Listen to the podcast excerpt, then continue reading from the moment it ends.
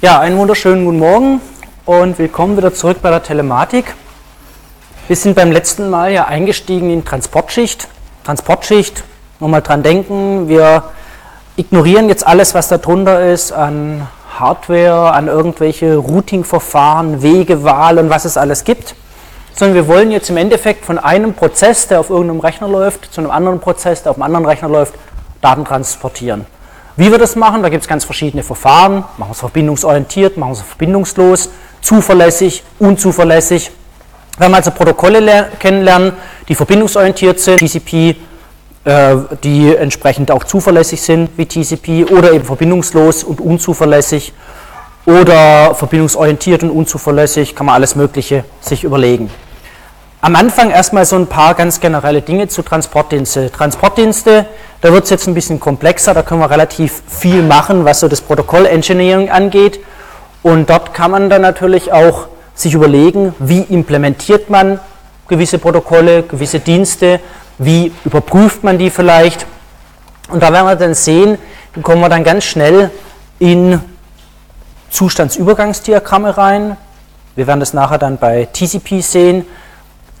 Das ist eine Darstellung, das hatten wir mal ganz vor hm, ganz, ganz langer Zeit, wo wir sagen können, da muss so ein typischer Protokollautomat, der jetzt auf einer Schicht läuft, muss durch verschiedene Zustände durchgehen. Also der, der Klassiker, wir sind erstmal idle und jetzt sagt irgendjemand von der höheren Schicht, komm, und dann, ups, sind wir äh, im aktiven Zustand Sie haben ja die ganzen Unterlagen sowieso vorliegen und äh, gehen sozusagen, wenn das so funktioniert, von einem Idle Mode auf einen aktiven Zustand und wenn dann alles aktiv ist, dann sehen wir es auch und äh, können zum Beispiel durch so einen Protokollautomaten so Stück für Stück durchlaufen. Also von Idle auf Active, irgendwann ist eine Verbindung etabliert.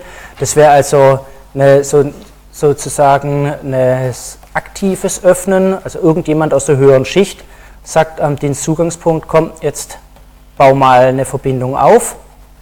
Oder die andere, und das wäre das Klassische, was ein Client macht, wenn man also sagt, ich möchte jetzt eine Verbindung aufbauen zum Server. Und genauso gibt es die Gegenseite, das ist ganz typisch, was im Server passiert. Das ist also passiv. Das heißt, ich bin schon in einem gewissen Zustand, Listen-Zustand beispielsweise, und empfange jetzt, empfange jetzt so einen Verbindungsaufbauwunsch und gehe dann auch in bestimmten Zustand über, nämlich Verbindung ist aufgebaut und äh, jetzt gibt es genauso beim Verbindungsabbau, das ist jetzt die Einfachvariante, gibt es sozusagen das Aktive, dass jemand sagt, jetzt baue ich die Verbindung au, äh, ab, das kann der Server sein, der sagt, jetzt habe ich ja meinen Dienst, habe ich irgendwas ausgeliefert. Das kann genauso der Client sein. Der Client, der sagt, jetzt möchte ich nicht mehr kommunizieren und entsprechend die Gegenseite reagiert dann drauf, der Client oder entsprechend der Server, die sagen sich dann, okay, wir reagieren dann entsprechend drauf. Also es ist so ein typischer Ablauf in so einem Transportdienst, wir werden das dann sehen, wenn wir zu TCP kommen oder auch bei den anderen Protokollen, also bei äh, SCTP, äh, da werden wir also diese Protokollautomaten uns anschauen. Und die Protokollautomaten sind natürlich dahingehend wichtig, die müssen zusammenpassen. Was heißt das? Wenn ich die auf beiden Seiten habe, dann muss sozusagen der aktive Weg von der einen Seite, hier beim Client, muss zusammenpassen mit dem passiven Weg auf der Serverseite. Und dann müssen wir uns also auf die Protokolle Automaten einigen, da kann man dann die Implementierung auch teilautomatisch ableiten. Dann müssen wir uns noch darauf verständigen, welche PDUs ausgetauscht werden, wie sehen die entsprechend aus. Und dann kann man das relativ einfach sozusagen ähm, implementieren, die ganze äh, Geschichte. Okay, das wäre jetzt so ein typischer Durchgang. Wie gesagt, der Verbindungsabbau äh, kann jetzt der Client oder der Server initiieren. Da gibt es verschiedene Beispiele dazu. Wir sind jetzt noch nicht beim konkreten Beispiel, erstmal ganz allgemein. Schichten, hm, gerade bei Schicht 3, da haben wir uns die Automaten nicht groß angeschaut, weil das verbreiteste Protokoll, nämlich IP, ja, schickt einfach Datagramme, da gibt es nicht allzu viele Zustände in irgendeinem Automaten, da wird keine Verbindung aufgebaut. Auf der Schicht 2 gibt es natürlich auch Protokollautomaten, aber Punkt-zu-Punkt-Verbindung relativ einfach, das ist nicht so eine komplexe Geschichte. Meine, wir haben uns da schon Sliding Windows angeschaut und solche Geschichten, die begegnen uns jetzt hier wieder. Also in der Schicht 3 haben wir das nicht drin gehabt, weil eben mit IP wir ein Protokoll haben, das die ganzen Sachen nicht macht. Hier auf Schicht 4 sehen wir jetzt einiges wieder, was wir auf der Schicht 2 schon mal angeschaut haben. Okay, Transportprotokoll, was ist aber der Unterschied? Ne, Schicht 2 auf der linken Seite haben wir typischerweise eine äh, ganz einfache Punkt-zu-Punkt-Verbindung, ne, zum Beispiel zwischen zwei Routern. Hier haben wir ja so eine typische Schicht-2-Verbindung, die natürlich physikalisch irgendeine Leitung ist, das ist ganz klar. Irgendwo gibt es eine Schicht 1, Schicht 2, Punkt zu Punkt, Router etc. Auf der Schicht 4, da ist uns das eigentlich egal. Da ist uns eigentlich relativ egal, was da zwischendrin ist. Das können ein, zwei, viele Router zwischendrin sein. Das heißt, das Transportprotokoll abstrahiert jetzt von der ganzen Geschichte, hat aber mit ähnlichen Problemen zu tun. Also, was machen wir mit Fehlern? Fehler auf der Schicht 2 war immer irgendwas, wo man gesagt hat, naja, da hat vielleicht irgendwo der Blitz eingeschlagen, da gab es dann äh, irgendein Übersprechen zwischen Leitungen, da haben wir Bits gekippt. Fehler auf der Schicht 4, was kann ich da alles entdecken? Naja, da kann es ja sein, irgendwelche Router haben Pakete verworfen. Solche Sachen.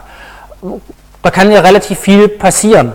Sequenznummern, Flow Control, also eine Steuerung des Datenflusses, hatten wir auf der Schicht 2 schon, nämlich genau der Fall Sender flutet Empfänger. Und genau das gleiche können wir auf der Schicht 4 haben, wenn der eine Prozess, der Empfängerprozess sagt, hey, das ist jetzt zu viel, so schnell kann ich gar nicht abarbeiten. Oder wenn es irgendwie Stau im Netz gibt. Auf der Schicht 2 gibt es keinen Stau, im soll der Stau sein. Da passiert nicht viel. Da kann es nur sein, der Empfänger kann einfach nicht so viel verarbeiten. Auf der Schicht 4 kann jetzt vieles im Netz passieren. Sequenznummern brauche ich vielleicht, weil meine äh, Schicht runter nicht so richtig reihenfolgetreu ist und dann kann ja irgendwas passieren. Auf der Schicht 2 hat man auch Sequenznummern gebraucht, nicht wegen dem Überholen, sondern falls irgendwelche Pakete verloren gehen, habe ich die durchge äh, durchgezählt und konnte dann die Übertragungswiederholung basierend auf den Sequenznummern machen. Aber es ist schon ähnlich. Der Unterschied ist natürlich klar, ähm, im Data Link Layer auf der Schicht 2, wenn ich zum Beispiel dieses typische Punkt-zu-Punkt-Szenario habe, dann brauche ich gar keine Adressierung, weil ne, dann ist es relativ einfach. Der Kanal ist auch immer da. Wenn ich ein Broadcast-Medium habe, habe ich meine MAC-Adressen. In der Transportschicht, naja, da brauche ich auf jeden Fall immer eine Adressierung, weil ich muss ja wissen, wohin geht's. Es kann auch mal, der Kanal drunter, den gibt es gerade gar nicht. Es gerade irgendeine Störung. Vielleicht ist das Ziel gerade nicht erreichbar. Sind zwei Prozesse, die kommunizieren fröhlich miteinander und auf einmal gibt es die Gegenseite nicht für 10 Sekunden. Was mache ich jetzt? Mich aufhängen, abstürzen oder einfach sozusagen ein bisschen more graceful, das heißt also sagen, na gut, kann ja mal sein, dass er nicht da ist, dann warten wir. Wie funktioniert das? Und natürlich auch sowas wie ein Verbindungsaufbau ist ein bisschen komplizierter, als jetzt in der Schicht 2. Was heißt Schicht 2? Naja, entweder der Funk ist da oder jemand hat ein Kabel gesteckt. Da muss ich nichts mehr aufbauen. Das ist einfach da.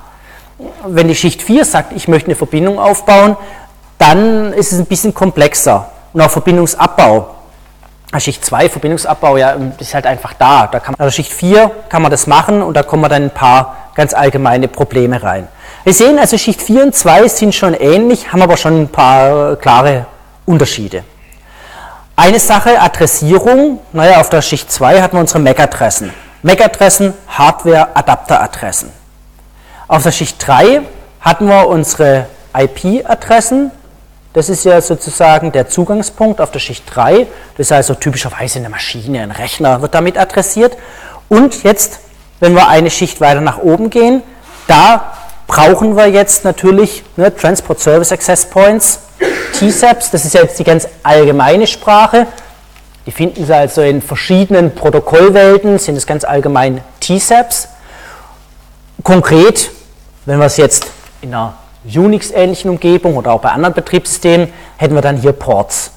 Wir sagen, okay, das ist jetzt ein konkreter Port, also hätten wir hier unten hätten wir die IP-Adresse und hier hätten wir den Port.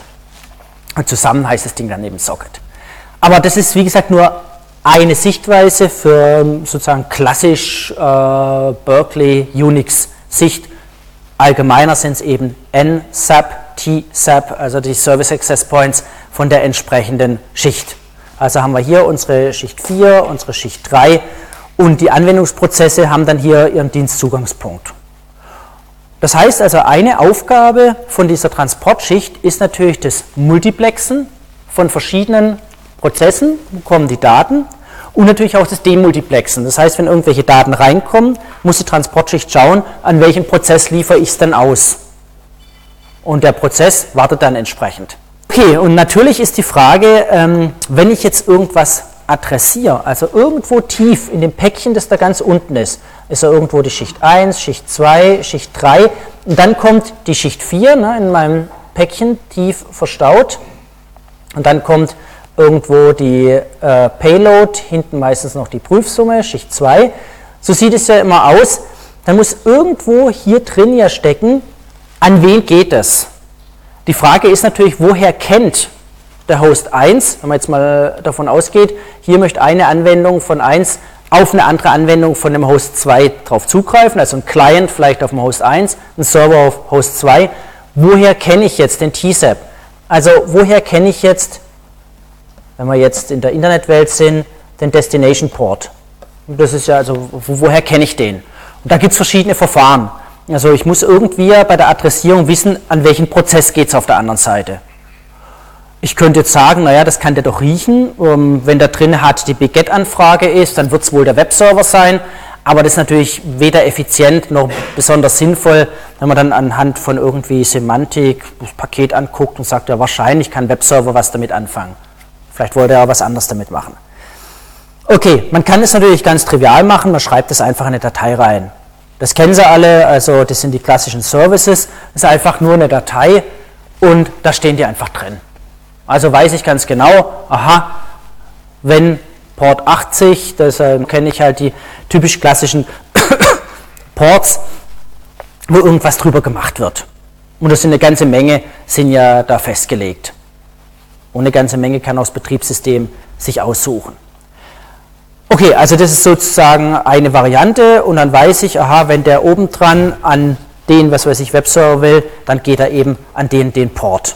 Bei einem bestimmten Protokoll, HTTP, weiß ich, aha, ist auf der anderen Seite die 80. Das ist also eine Sache.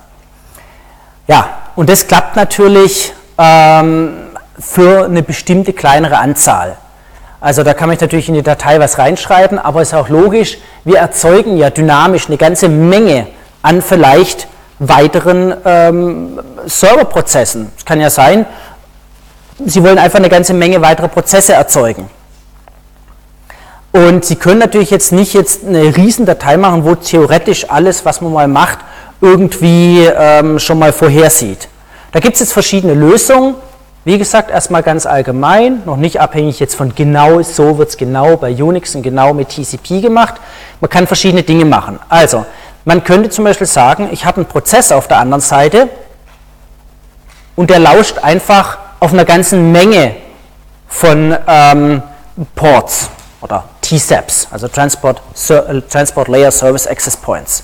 Das heißt, ich muss nicht real alle Prozesse schon vorhalten für die mal angenommen, der Server kann, also der Host 2 kann 40 verschiedene Serverprozesse starten. Da muss ich also nicht 40 Prozesse vorhalten, die alle im Listen-Modus sind, die alle jetzt da hören, sondern ich könnte jetzt sagen, okay, ich habe einen einzigen und der eine, der lauscht jetzt an diesen 40 Ports und dann, ähm, wenn also der entsprechende Dienst nicht verfügbar ist, dann gehe ich an diesen sagen wir, zentralen Dienst, der jetzt Process Server äh, genannt wird. An den gehe ich dann ran und der sagt sich dann, okay, da will einer zu dem, den Server, den gibt es noch nicht, und dann starte ich den entsprechenden Prozess, starte ich also einen neuen Prozess und übergebe dann an den diese ganzen Daten. Und dann geht es ab dem Moment weiter. Und wenn die Verbindung dann sozusagen abgebaut wird, dann kann ich auch sagen, okay, ich kann den Prozess wieder beenden. Weil die Alternative wäre eben, wenn ich sage, ich habe hier meine Services, meine Liste und da sind dann, was weiß ich, 100 Ports drin, dass ich dann 100 Prozesse habe, die dann alle dran warten. Also das ist eine äh, Möglichkeit, ist auch noch nicht so richtig flexibel. Es ist natürlich klar, ähm, es gibt natürlich viele Probleme. Was kann passieren? Was ist, wenn der Server nicht gestartet werden kann, an wen übergebe ich es und, und, und. Auch nicht flexibel. Eine Sache, die man deswegen macht, gibt es spezielle Prozesse dafür, Serverprozesse, die sozusagen immer erstmal angesprochen werden und die sagen einem dann, wie heißt denn jetzt der Service Access Point für was auch immer. Also kann ich sagen, okay, ich hätte gern den Dienst und ich spreche immer eine Zentrale an und diese Zentrale sagt mir dann, aha, diesen Dienst, den kriegst du über den Server und der kann dann auch noch gestartet werden. Oder wenn vielleicht die Nummer gerade belegt ist, der Port, kann ja sein, jemand anderes spricht gerade mit dem Port, dann kann ich mir auch ein ganz andere überlegen. Das heißt also, in dem Beispiel zuvor, wenn jetzt, sagen wir mal, was weiß ich hier, Time-Server oder sowas, wenn ein anderer gerade die Anfrage dorthin startet, dann ist, wenn ich das festlege, das ist genau an der Portnummer, dann ist er schon beschäftigt und kann die Anfrage von einem zweiten nicht beantworten. Wenn ich jetzt einfach sage, ich möchte nur die Uhrzeit, einfaches Beispiel, und ich habe so eine zentrale Stelle, dann sagt die, naja, also die Portnummer ist schon vergeben, berät schon einer, dann mache ich halt einen neuen Prozess, der die Uhrzeit einem sagt, auf einem ganz anderen Port. Und würde mir dann einfach sagen, okay, ähm, den Dienst willst du, interessant, also einen bestimmten Dienst, und dann bekommst du jetzt hier die Portnummer. Sag ich, dir weiß ich jetzt halt, was weiß ich, 7412 oder sowas zu. Und unter dem kannst du dann tatsächlich den Dienst bringen. Und wenn dann 100 weitere kommen für den gleichen Dienst, werden halt 100 weitere Prozesse, falls der Rechner und so weiter das alles kann, gestartet und die können dann alle den Dienst erbringen. Also es gibt verschiedene Möglichkeiten, wie ich auf der Transportschicht sozusagen diese Verbindung mache von meinem kleinen Prozess, der jetzt irgendwo hingeht und irgendwas haben will von irgendeinem Server. Also kann ich immer erstmal an so, sozusagen eine Zentrale gehen und dann wird der entsprechende Prozess gestartet. So kann man sich das auch bei einem Webserver vorstellen. Da weiß ich zwar, eigentlich ist es der Port 80, aber das ist dann praktisch nur das Eingangstor und dann entscheidet der Server, ja, ja, okay, danke für die Anfrage, aber jetzt, ab jetzt bitte bei 32.700, was weiß ich was, 99. Ab jetzt machen wir es über den. Und so kann man dann viele Prozesse beispielsweise starten. Also es gibt verschiedene Möglichkeiten, wie kann man jetzt solche Verbindungen auf der Transportschicht, das ist ja nichts anderes, was hier in blau dargestellt ist, wie kann man jetzt solche Verbindungen machen? Man geht erst sozusagen an eine Zentrale ran und dann im nächsten Schritt wird es halt entsprechend umgebogen auf den Port, äh, den man jetzt hat und ich könnte jetzt mehrere solche äh, Time-Server starten und wenn weitere Anfragen kommen, naja, dann geht es eben an weitere dieser Prozesse. Wir werden dann später bei TCP sehen, wie es dann konkret aussieht. Also wir sind jetzt mit der Schicht 4 praktisch genau an der Ebene, wo wir sagen, jetzt, jetzt geht es ins Betriebssystem rein, jetzt geht es wirklich an den Rechner ran. Die Schichten drunter, natürlich Routing, die Betriebssystem logischerweise mit gestartet etc., aber da ist noch nicht diese Interaktion dann mit den Prozessen da, sondern läuft halt ein Routing-Daemon. Aber jetzt sind wir da, dass wir sagen können, jetzt können wir tatsächlich mit den Prozessen sprechen. Aber erstmal noch ganz unabhängig von konkreten. Wir haben Berge von Probleme, die wir äh, noch kennenlernen werden, für die es unterschiedliche Lösungen gibt. Deswegen hier erstmal abstrakt, weil jeder denkt immer so gleich, ja, aber da gibt es doch den Drei-Wege-Handshake beim Verbindungsaufbau. Ja, aber Drei-Wege-Handshake, wie es hoffentlich alle noch kennen von T3, was TCP macht, ähm, hat seine Probleme. Da kann man sehr viele Angriffe drauf fahren. Deswegen gibt es zum Beispiel Protokolle, die machen Vier-Wege-Handshakes, um solche Sachen zu vermeiden. Also hier erstmal ganz allgemein wieder. Was kann alles passieren im Verbindungsaufbau? Ja, das Problem ist, dass unser Netz jetzt eben nicht mehr einfach nur so Punkt zu Punkt ist, ein Kabel stecke ich rein und ist die Verbindung da, sondern wir haben jetzt ein größeres Netz mit ein paar Router dazwischen, vielleicht irgendein MPLS-Netz dazwischen, was auch immer, und das kann jetzt auf einmal Pakete verlieren. Kann die für eine gewisse Zeit speichern und später schicken, Reihenfolge vertauschen, kann Pakete duplizieren. Und gerade zögerte Duplikate sind ziemlich nervig. Also stellen Sie sich einfach vor, Sie wollen eine Verbindung aufbauen, schicken ein Verbindungsaufbaupaket und das erste kommt nicht durch, warum auch immer, nimmt einen längeren Weg. Sie sind genervt, schicken nochmal eins und jetzt kommen beide an. Was heißt das? Wird dann eine Verbindung aufgebaut, was Sie eigentlich wollten, oder werden zwei aufgebaut? Was fangen Sie damit an, wenn zwei Verbindungen aufgebaut werden? Wie reagieren Sie wieder als Initiator darauf? Hm, das ist also nicht so richtig toll. Und da gibt es verschiedene Ansätze, wie man jetzt, oder Mechanismen, die man nutzen kann. Die werden in verschiedenen Kombinationen genutzt. Also beispielsweise, was hier als Throwaway T-Saps heißt, das heißt, wir haben Kennung, also End, das sind ja Endpunkte der Verbindung, also in der TCP-Welt, Berkeley Sockets wären es Ports, und die können wir jetzt als sozusagen Wegwerfports äh, nehmen. Das heißt, für jede neue Verbindung nehme ich auch einen neuen Port. Uns ist natürlich allen klar, irgendwo haben wir so einen äh, Zahlenkreis. Ne? Wenn wir hier von 0 anfangen, dann ist hier irgendein 2 hoch, was auch immer, minus 1. Das heißt, wegwerfen ist schön, aber ich habe natürlich nicht beliebig viele Ports. Also ich kann nicht nach unendlich hoch zählen. Das heißt, ich nehme hier einen Port und wenn der abgehakt ist, nehme ich halt den nächsten, wenn der abgehakt ist, nehme ich den nächsten, etc. und laufe so einmal rum. Wird trivial. Ne? Nicht so ganz trivial ist es, wenn beispielsweise für eine gewisse Zeit manche Ports genutzt werden und ich nutze sozusagen so schnell so viele Ports, dass ich einmal umlaufe und jetzt, was passiert? Laufe ich jetzt in die Zahlen, in die Ports wieder rein, die ich gerade genutzt habe? Ab wann darf ich einen Port wieder nutzen? Das sieht alles erstmal trivial aus, aber was passiert, wenn ich einen Port-Nummer, die ich gerade genutzt habe, nochmal nutze? Sind das dann noch Pakete für die alte Verbindung oder schon Pakete für eine neue Verbindung, die eben zufälligerweise die gleiche, gleiche Portnummer hat. Im System müssen Sie sich ja entscheiden. Also welcher Prozess kriegt es? Ist es ein neu generierter oder ist es noch was, was gemeint war für den alten Prozess, den habe ich aber schon gar nicht mehr. Auf das Problem werden wir noch eingehen. Also das hört sich immer nicht an, ja, für jede Verbindung wird ein neuer T-Set benutzt, aber was heißt das? Die muss man eigentlich verwalten. Und da kann es ganz schön daneben gehen, wenn man nicht aufpasst. Man muss Lebensdauern äh, begrenzen. Wie funktioniert das? TTL-Felder haben wir auf Schicht 3, Zeitstempel und solche Sachen.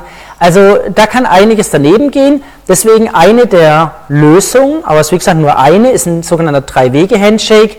Das werden wir noch äh, sehen. Was heißt das? Wie funktioniert das? Wir werden das dann an einem realen Beispiel sehen, wenn dann sozusagen ein Client sagt, okay, ich hätte gern Verbindungsaufbau, spricht typischerweise der Server antwortet und das wird dann vom Client nochmal bestätigt und damit hat man einige dieser Probleme gelöst zwischen Client und Server. Und jede der Verbindungen hat eine eigene Sequenznummer, auch das werden wir sehen, warum wir diese Sachen machen und, und, und. Also Sequenznummern, die werden gleich eine relativ wichtige Rolle spielen, dass man nämlich sagen kann, okay, wir müssen auch bei den Sequenznummern, wenn wir nach und nach Pakete schicken, irgendwie unterscheiden können. Ist es jetzt ein aktuelles Paket oder ist es sozusagen verzögertes Paket? Also ähnlich wie bei den Ports, die irgendwann mal umlaufen, wo ich aufpassen muss, wann darf ich denn einen neuen Port äh, verwenden. So wird, werden wir das sehen, auch bei Sequenznummern, das haben wir schon in der Schicht 2 gesehen, können wir nicht beliebige Sachen machen. Okay, also erstmal ganz generell die ähnlichen Probleme. Wir werden das dann mit Drei-Wege-Handshake uns genau anschauen. Was, was heißt das? Wie wird es dann gemacht? Es gibt also bestimmte Konstellationen, wo wir in Pro äh, Probleme reinlaufen können. Ich mache das gleich mal alles. Und zwar hier am Beispiel Sequenznummern gezeigt. Wenn ich hier Stück für Stück in der Zeit auf der x-Achse voranschreite, also nach was weiß ich, einer bestimmten äh, Sekundenzahl bin ich irgendwo, dann ist normalerweise, wenn ich zum Beispiel meine Pakete schicke, laufe ich normalerweise in gewissen Sequenznummern Raum hoch. Also ich fange eben bei der Zeit 0 mit der Sequenznummer 0 zum Beispiel an. Wir werden später sehen, wie man auch da unterschiedliche Startpunkte wählen kann. Aber was heißt es jetzt? Ich laufe jetzt, ich laufe jetzt hoch und gehe sozusagen mit der Zeit das ist ja nur ein Beispiel, gehe ich auch die Sequenznummern praktisch hoch. Und jetzt muss ich aufpassen, wenn ich jetzt Daten schicke, welche Sequenznummern, weil irgendwann laufen wir rum, welche Sequenznummern darf ich dann irgendwann sozusagen wieder verwenden, wie viele können noch ausstehen. Und das Hauptproblem ist, dass ich sozusagen aufgrund der Laufzeit im Netz veraltete, sozusagen veraltete Pakete bekomme. Was man macht, ist ganz generell, man verbietet sozusagen einen gewissen Sequenznummerraum. Und der geht genauso beim Sliding Window Protokoll einmal rund um den Zahlenkreis und sagt sich, okay, aus einem bestimmten Bereich dürfen sozusagen Sequenznummern nicht gewählt werden, so eine Art verbotene äh, Region und weiß dann, okay, ich habe ähm, bestimmte Sequenznummern, wenn die jetzt noch unterwegs sind, dann sind es irgendwelche veralteten. Also man kann sich vorstellen, äh, man sagt sich, also mein Netz hat typischerweise eine Verzögerung von maximal, sagen wir mal, und ich weiß, nach 10 Sekunden müssten eigentlich alle Pakete tot sein. Also entweder sind sie angekommen, dann ist ja okay, oder sie haben sich totgelaufen aufgrund von irgendwelchen Problemen, ist die TTL abgelaufen. Das heißt also, ich muss sicherstellen, dass ich, wenn ich praktisch sage 10 Sekunden, dass ich eine gewisse Zeit diesen Paketen gebe, wo sie durchs Netz laufen können und mir dann sage, okay, wenn sie länger, nehme ich jetzt einfach mal an, länger können sie nicht unterwegs sein. Und wenn es irgendein Paket mit der Nummer 70 beispielsweise jetzt schon länger als 10 Sekunden unterwegs war, nehme ich einfach an, das ist tot. Und dann darf ich die 70 wiederverwenden. Das gleiche macht man bei, bei Ports, also bei Dienstzugangspunkten, dass man sagt, okay, wenn jetzt eine Verbindung zum Beispiel jetzt schon eine Minute nicht, also schon abgebaut ist und eine Minute lang nicht mehr aktiv war, ist abgebaut, ich habe eine Minute gewartet, dann kommt für die Verbindung nichts mehr. Und wenn dann was kommt, dann ist es für eine neue Verbindung mit der gleichen Kennung. Also ähnliche, sozusagen ähnliche Überlegung. Ich baue mir gewisse Timeouts ein bei der Wiederbenutzung von irgendwelchen Portnummern. Und auch hier praktisch bei ganz generell bei äh, Sequenznummern ist es so, dass man sagt, okay, gewisse Sequenznummern, die nehme ich nicht, weil da könnte noch irgendwas unterwegs sein. Ganz generell. So, wie man das jetzt darstellt, über die Darstellung, da können wir jetzt lang, also schauen Sie sich mal in Ruhe an, äh, was bedeutet es, warum gibt es da eine gewisse verbotene Region und die Region wird größer, je länger man denkt, dass ein Paket noch unterwegs sein kann. Also vielleicht bei einem Campusnetz würde ich sagen, naja, also was da länger als eine halbe Sekunde unterwegs ist, das kann eigentlich nicht sein. Bei einem weltweiten Netz wird man vielleicht sagen, naja, vielleicht zehn Sekunden oder so irgendwas. Und äh, nach diesen zehn Sekunden müssten eigentlich die PDUs auch Bestätigung, wir werden auf Bestätigung noch näher eingehen, müssten eigentlich tot sein und die dürfte es eigentlich nicht mehr geben. Und dann kann man ja sagen, okay, dann kann man die Nummern wieder verwenden. Das ist eigentlich das Ganze, was ich damit sagen will. Und diese äh, Effekte, die werden wir uns gleich konkret anschauen, die hat man beim Crash von einem Rechner. Was heißt, wo setzt man wieder auf? Was heißt Crash vom Rechner? Ist normalerweise alles weg. Aber sagen wir mal, wenn eine Verbindung crasht, wo kann ich wieder aufsetzen? Oder wenn die Verbindung weg ist, wann, wo mache ich weiter? Genauso, wenn man sagt, ich mache irgendeine neue Verbindung, mache irgendwas Neues auf, welche Sequenznummern darf ich wieder verwenden? Alles abstrakt, wir werden das alles am konkreten Beispiel sehen. Drei-Wege-Handshake werden wir auch am konkreten Beispiel sehen, ähm, wo Sie dann sehen, wie sieht es wirklich aus mit TCP. Drei-Wege-Handshake, Connection Request, Acknowledgement, Datenaustausch. Ähm, das hängt immer so ein bisschen davon ab, ob man da schon Daten senden darf oder Kolle. Wir schauen es uns bei TCP genauso an.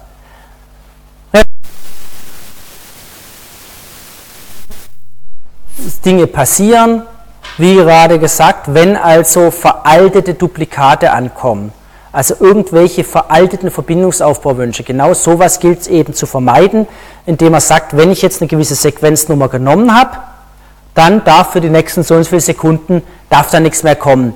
Natürlich, wenn man dann bewusst das wieder einspielt, dann kann man die Dinge aus dem Takt bringen. Das ist klar.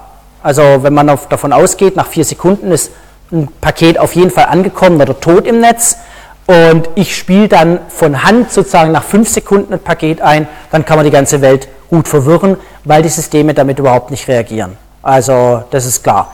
Und da muss im Normalfall müsste da sozusagen, ähm, deswegen Drei-Wege-Handshake, dann der Host 1 in dem Fall sagen, huch, ähm, was hast du da genommen? Also beispielsweise normale Operation, ich wähle mir hier eine Sequenznummer aus, die gültig ist. Die Sequenznummer wird hier drin bestätigt und daran sehe ich, es ist alles okay und schicke meine Daten. Das kennen Sie bereits von TCP, das ist das normale Vorgehen vom Drei-Wege-Handshake.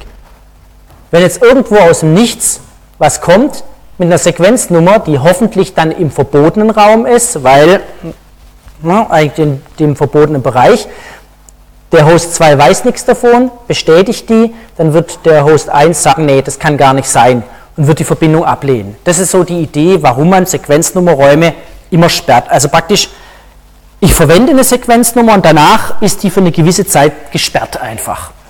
Jo. Also erstmal weiß ich, ich kann es nicht ausschließen und 100% sagen, dass der Paket verloren gegangen ist. Es kann immer, immer sein, dass er zurückkommt. Ja. Und wenn äh, der einzige, äh, ich unterscheide zwischen den Paketen anhand ihrer Sequenznummer, ich habe keine andere. In dem Fall, ja. Hm? Äh, und das heißt, diese Sequenznummer, die ist jetzt gekommen, sie ist irgendwann mal gültig und eventuell habe ich die jetzt äh, für andere Paket benutzt. Und wenn es jetzt kommt, dann gucke ich mir Sequenznummer und dann weiß ich nicht, ist das, äh, was da verloren gegangen war oder was, was ich jetzt seine Nummer wieder benutzt habe? Nee, also die Idee ist die, dass der Host 1 hier, also der hat in dem linken, das ist ja sozusagen das Szenario, das okay ist. Da hat er praktisch das x verwendet, als nächstes würde er x plus 1 verwenden, einfach jetzt mal als Beispiel, x plus 2 und geht so durch den Sequenznummerraum durch. Und nachdem er x verwendet hat, dann ist das x zum Beispiel für vier Sekunden gesperrt. Das ist also dieser graue Bereich in der Abbildung vorne dran, ist für eine Weile gesperrt, darf ich also nicht mehr verwenden. Und wenn jetzt innerhalb von dieser Zeit so ein veraltetes Duplikat von diesem Paket, das könnte ja sein, aufgrund von irgendwas Dubiosem im Netz wird es kopiert, wenn das innerhalb dieser vier Sekunden auftaucht, dann weiß der Host 1 an dieser Stelle, das darf doch gar nicht sein. Das ist jetzt eine Sequenznummer aus diesem gesperrten Bereich. Was heißt geschwächt? Ich darf es nicht benutzen. Den, genau, ich weiß, ich bin doch, bin ich als Host 1 vielleicht an der Stelle, sagen wir, das ist zwei Sekunden später, bin ich hier schon äh, bei meinen internen eigentlich schon bei der Sequenznummer x plus 100 oder so irgendwas und weiß, die letzten 500, die sind eigentlich gesperrt, da darf überhaupt nichts kommen. Und jetzt kommt auf einmal, kommt jemand, der bestätigt einen Verbindungsaufbauwunsch mit der veralteten Sequenznummer. Da sage ich mir, das kann nicht sein. Also die ist eigentlich noch gesperrt. Das heißt, der Host 2, der weiß natürlich da gar nichts davon. Der Host 2, der hat ja damit nichts zu tun, der nimmt ja auch ganz andere Sequenznummern.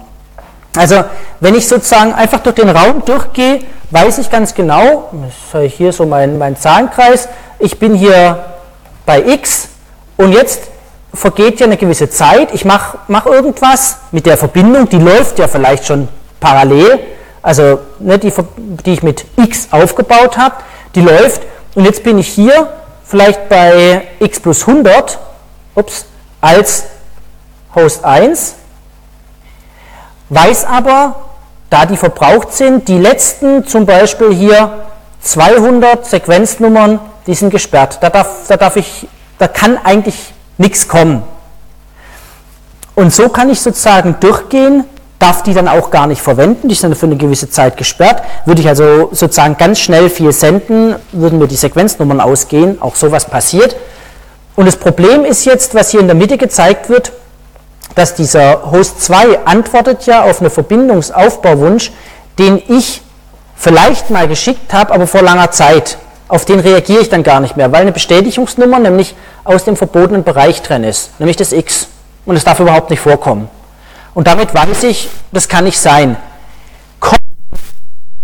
Also habe ich jetzt dieses Duplikat länger gespeichert als dieser angenommene verbotene Bereich. Das ist ja nur eine Annahme, dass ich sage, naja, sagen wir mal, 10 Sekunden, so lange lebt kein Paket einfach im Internet. Kommt jetzt ein ganz altes Duplikat, also mit ich das akzeptieren. Weil das kann ich nicht mehr unterscheiden. Ich habe hier nur eine gewisse verbotene Region und sage mir, naja, es ist also eigentlich unwahrscheinlich, schrägstrich unmöglich, dass ein so altes Paket noch kommt. Das ist natürlich eine der klassischen Angriffsarten. Ich kann natürlich jetzt einfach alte, praktisch alte Verbindungsaufbauwünsche wieder einspielen nach einer Zeit. Kann man sich auch dagegen schützen, aber das ist jetzt erstmal so eine ganz simple Motivation, warum man zum Beispiel einen Drei-Wege-Handshake macht. Weil ja ansonsten dieser Host 2 an der Stelle davon ausgeht, super, Verbindung aufgebaut. Der wollte es ja der andere. Dass das ein veraltetes Paket ist, das der andere natürlich nicht nochmal schicken wollte, das kann ja der Host 2 gar nicht wissen. Und erst nachdem es verworfen ist, nicht.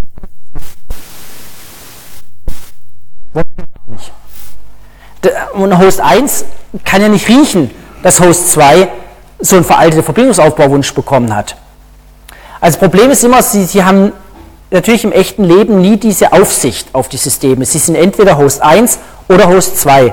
Aber sie haben nie, so wie wir hier jetzt, die Aufsicht von oben, dass wir sagen, ja, das ist doch logisch, da kommt doch einfach aus Nix ein Duplikat. Das kann ja gar nicht sein. Also das ist praktisch alles, was das sagen soll. Erstmal noch unabhängig von der konkreten Implementierung, wie sieht es denn jetzt aus bei TCP. Das ist so eine der Motivationen, warum macht man drei Wege Handshake. Dass es nicht reicht, das werden wir auch noch sehen. Also okay, hat es nicht gewusst.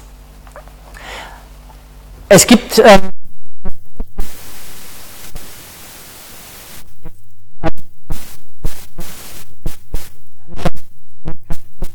auch Sachen verlieren. Hatten wir auch schon in T3, was kommt dann zum Einsatz? Timer, dann wird es dupliziert und dann ist genau der Trick, wann oder wie lang setze ich die Timer, das werden wir noch bei TCP sehen, wie setze ich die Timer, damit wir natürlich nicht zu lang warten, aber auch nicht zu schnell reagieren, das hängt von der Laufzeit ab, etc. etc. Das ist jetzt sozusagen nur wieder so ein Wiedereinstieg in Problematik, Schicht 4, was kann da alles schiefgehen. Wie gesagt, in Schicht 2 können solche Sachen eigentlich nicht passieren, denn Sie haben hier im Normalfall Punkt-zu-Punkt-Verbindung. Was soll da passieren? Da gibt es keine Duplikate, der Switch speichert Ihnen nichts zwischendrin, also da passiert nichts.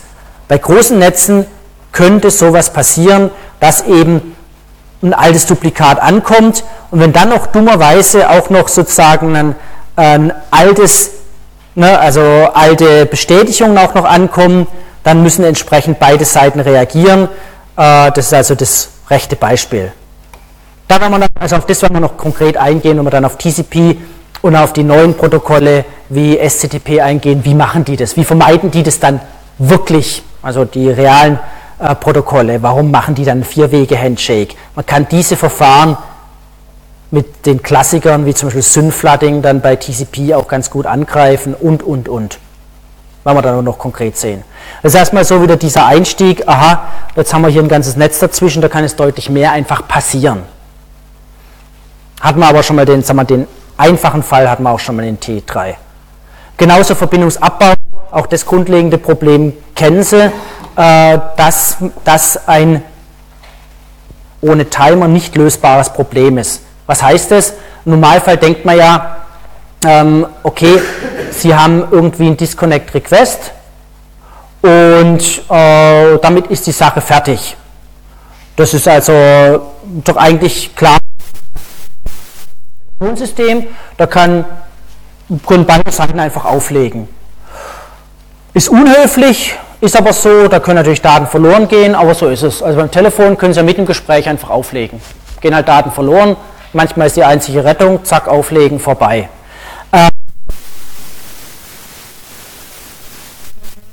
Diese asymmetrische Variante, sondern man kann auch sagen, nee, wir machen es ein bisschen höflicher. Jede Seite muss explizit die Verbindung abbauen. Idee ist dann, dass wenn ich sage, bitte Verbindungsabbau, dass ich dann aber so höflich bin, immer noch die Daten vom anderen zu empfangen. Nur selbst keine weiteren Daten mehr schicke. Und damit ist, wenn nicht wie gleich gesagt, was schief geht, eigentlich sichergestellt, dass alle Daten ankommen. Dann sagt der eine, okay, ich möchte nicht mehr und sagt nichts mehr und dann kann der andere immer noch senden, senden, senden, bis er auch sagt, jetzt möchte ich nicht mehr. Okay, das ist dann ähm, eigentlich schön, aber das Problem ist, woher weiß jeweils immer der andere, dass ich auch seinen Verbindungsabbauwunsch empfangen habe. Also wenn ich jetzt sage, ich möchte Verbindung abbauen und der andere sendet noch weiter, äh, dann kann das sein, der hat in der Tat noch was zu senden, hört dann auf, auch auf. Es kann aber natürlich auch sein, äh, der ignoriert mich, aber solange er noch was sendet, kann, könnte mir immerhin bestätigen, dass er den Verbindungsabbauwunsch von mir empfangen hat. Schön. Jetzt sagt der andere ab, ich würde gerne die Verbindung abbauen. Und dann laufen wir in das Problem rein, woher weiß der andere, dass ich diesen Verbindungsabbauwunsch empfangen habe. Und das ist ein klassisches Problem, das sogenannte Two-Army-Problem, das wir bei Verbindungsabbauten immer haben. Und zwar, wie kann ich zuverlässig Daten über einen unzuverlässigen Weg transportieren? Sie haben hier sozusagen die beiden Hügel, wo die blauen stehen, das Tal, wo die weißen stehen. Das ist so die, das klassische Beispiel, an dem man das erklären kann. Ähm, in diesem Szenario kann ich eben zeigen, wie ich nicht zuverlässig sozusagen eine Verbindung abbauen kann. Was ist beim Two-Army-Problem? Die wollen keine Verbindung abbauen, sondern in dem Beispiel, die wollen koordiniert, wollen die Blauen zum Beispiel gleichzeitig Weiß angreifen. Jetzt haben sie das Problem, dass der Kommunikationsweg zwischen den Blauen immer über die Weißen geht.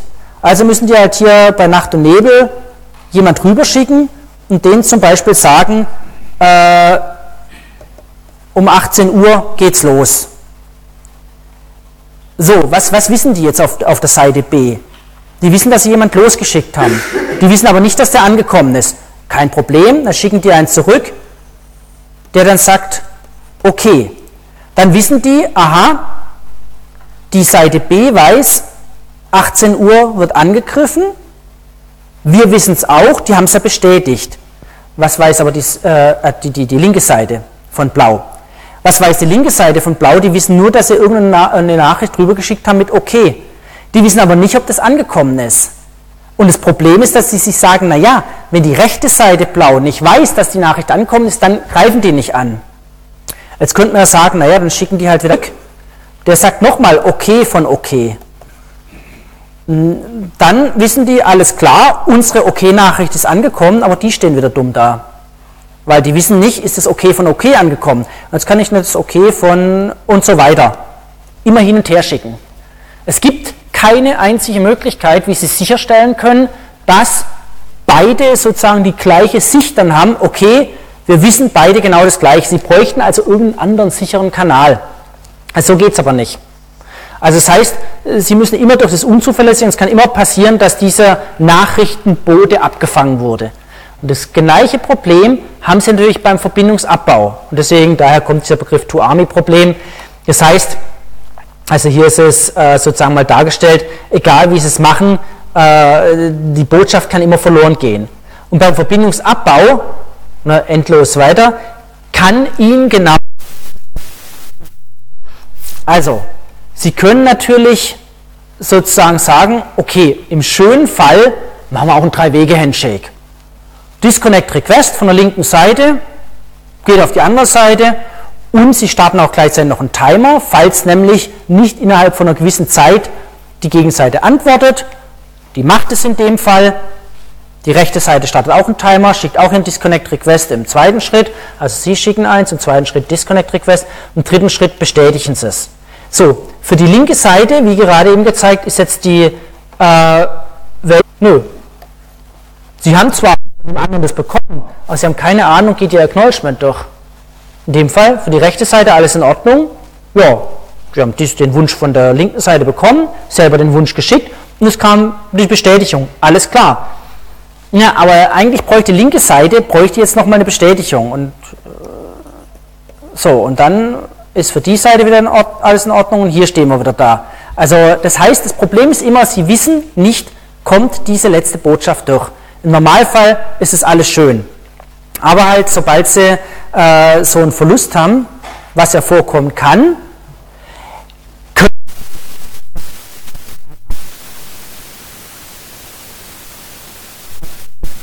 Acknowledgement geschickt. Es kann aber sein, dass es nicht so besonders konsistent dann die Zustände. Na, dann steht der eine noch halb mit der Verbindung. Und warum ist es gefährlich? Weil genau mit der Kennung könnt ihr dann irgendwann mal wieder Daten kommen. Also Sie müssen schon sauber die Verbindung abbauen. Was macht man in der Praxis?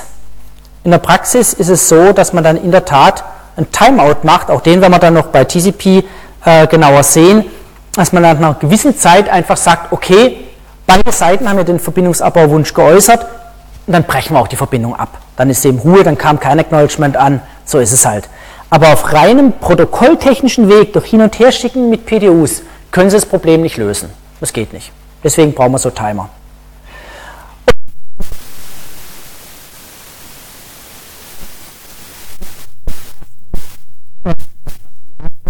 Request verliert, dann gibt es eben Timeout und das ganze Szenario wird wiederholt. Was passiert, wenn viele Sachen verloren gehen? Ne? Irgendwann nach bestimmten Anzahl von Timeouts, sie versuchen es immer wieder, dann wird halt die Verbindung abgebrochen. Also man versucht ja erstmal höflich zu sein, aber nach einer Anzahl 16 Mal oder sowas Disconnect Request senden, sagt man sich, okay, jetzt reicht's. Und die andere Seite, die hat ja mein Disconnect Request bekommen merkt danach, kommt nie mehr eine Reaktion, der hakt dann auch die Verbindung irgendwann ab und sagt sich, komm, äh, da passiert dann auch nichts mehr. Also Sie können sich nur noch mit Timeouts retten aus der ganzen Geschichte. Dann schließlich noch ein Punkt, auch nichts kompliziertes, Multiplexing, das müssen eben unsere Schicht 4 können, hatte ich schon äh, erwähnt. Klar, Sie haben hier Ihre Mengen von Ports und danach darüber hängen ja Ihre Prozesse dran und Sie müssen von den ganzen die Daten einsammeln und die gehen dann zum Beispiel über eine IP-Adresse weiter an entsprechend einen Ausgang etc. Bei den meisten Rechnern sieht es ja nicht so komplex aus, dass Sie jetzt viele IP-Adressen haben. Sie müssen natürlich genauso auch entsprechend wieder, also multiplexen wäre in die Richtung, demultiplexen in die andere Richtung. Sie müssen vielleicht auch Dinge machen, die kann jetzt das normale TCP/IP so nicht, dass sie nämlich sagen, naja, vielleicht schicke ich ja über verschiedene Netzwerkadressen Daten von einem Prozess über verschiedene Netzwerkadressen. Und umgekehrt, ich sammle Daten von verschiedenen Netzwerkadressen ein und schicke sie und dahinter hängt ein Prozess.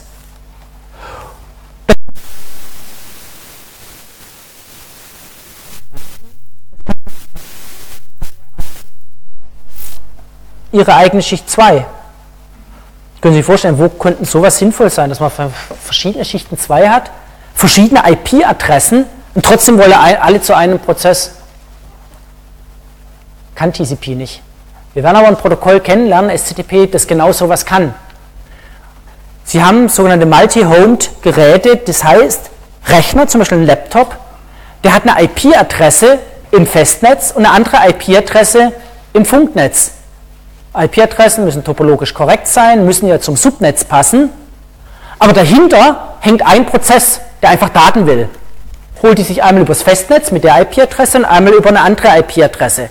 Das können sie mit einem klassischen TCP gar nicht machen, denn dummerweise hat man da ja Sockets und im Socket steht eine IP-Adresse und ein Port drin. Und wenn Sie jetzt einfach die IP-Adresse ändern, bricht Ihnen die TCP-Verbindung weg.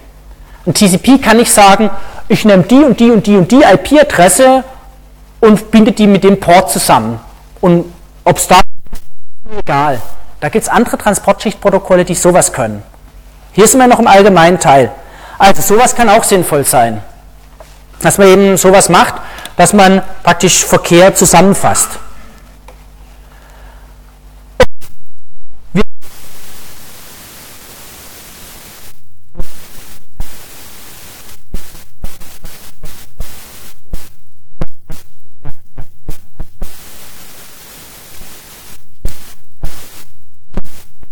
Realen Beispiel, weil sonst sagen es auch so viel graue Theorie, aber wir brauchen, wenn man dann mal in andere Protokolle reinkommt, die vielleicht nicht so ihrer Alltagswelt entsprechen. Ja, gut, das ist keine große Überraschung. Da finden wir jetzt unsere Transportschichtprotokolle drin. Vorrangig TCP mit, ohne dass ich mich festnageln, sagen wir einfach mal 95 Prozent von äh, normalen Verkehr, weil unsere ganze Websache drin läuft, äh, 5% UDP und der Rest, alles was über 100% geht, das sind die beiden anderen Protokolle, äh, also die haben noch keine große Bedeutung, will ich damit sagen, SCTP, DCCP, werde ich aber darauf eingehen, weil das mal zeigt, Ähm, wohin kann sowas gehen? Das sind ja ein bisschen modernere Protokolle. TCP ja, hat ja nun auch über 30 Jahre auf dem Buckel, ist ja alles andere als ein modernes, nach heutigen Gesichtspunkten, modernes Protokoll. Wurde extrem viel dran gemacht, sehr viel dran gedreht, man sieht es aber auch teilweise an. Und UDP, ja gut, macht einfach nicht allzu viel. Da haben sie eigentlich nur IP plus Ports ähm, und fertig. Also hier drin sind wir, jetzt sind wir in der richtig klassischen TCP-IP-Internetwelt und darüber sitzen unsere Anwendungs- und Protokolle, HTTP, FTP etc. etc. etc., die eigentlich alle eins gemeinsam haben, typischerweise sehr simpel, da steht ja meistens das S dafür, für dass es simpel ist, manche sind vielleicht nicht ganz so simpel, und sehr viele sind textorientiert. Das heißt, wenn man einfach mal reinschaut, Wireshark oder was auch immer, kann man richtig schön mitlesen. Was machen eigentlich die Protokolle? Also bei HTTP steht dann wirklich irgendein GET drin und so weiter. Aber jetzt sind wir erstmal noch auf der Transportschicht. Die Protokolle drunter, die kennen wir jetzt, was wir da drunter gemacht haben. Und damit wollen wir jetzt irgendwas übertragen. Wir haben eine gewisse Menge an verbindungsorientierten Protokollen. Das sehen wir, also unser TCP, SCTP, DCCP. Die sind verbindungsorientiert und wir haben ein verbindungsloses, nämlich das UDP, User Datagram Protocol, das unzuverlässig ist, unzuverlässig, verbindungslos. Und genau sozusagen das Glück ist das zuverlässige, verbindungsorientierte TCP und genauso SCTP, die sind also auch zuverlässig verbindungsorientiert. Es gibt aber auch ein unzuverlässiges verbindungsorientiertes, das ist das Datagram Congestion Control Protokoll. Kurz gesagt, warum braucht man sowas? UDP verhält sich wie eine Wildsau auf der Rennbahn. Also pff, alles, was im Weg ist, ist egal. UDP-Pakete wollen einfach durch. Egal. Zack. Also pff, egal, was kommt. Da ist ein Stau. Egal, ich komme als UDP-Paket. Gehe ich verloren. Egal, ich bin ja unzuverlässig. Juckt mich nicht. Einfach mit brutaler Gewalt in Router rein. Ähm, das UDP-Paket drosselt auch keiner. Die Router haben Mechanismen drin, dass sie sagen, in Stausituationen schmeiße ich lieber UDP weg als TCP. Klar, weil TCP reagiert ein bisschen verschnupft auf äh, so Stausituationen. UDP nicht.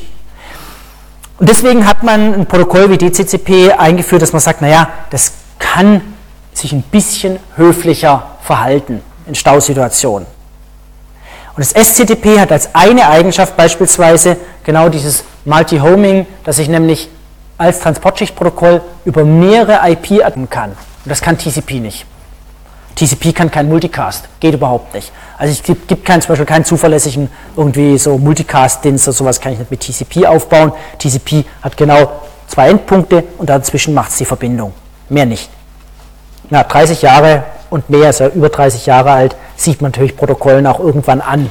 Einfach. Ist klar.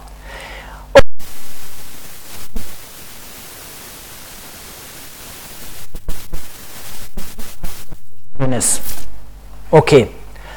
Was man ganz schnell. UDP. Ja, UDP, verbindungslos, unzuverlässig. Warum braucht man das äh, dann überhaupt?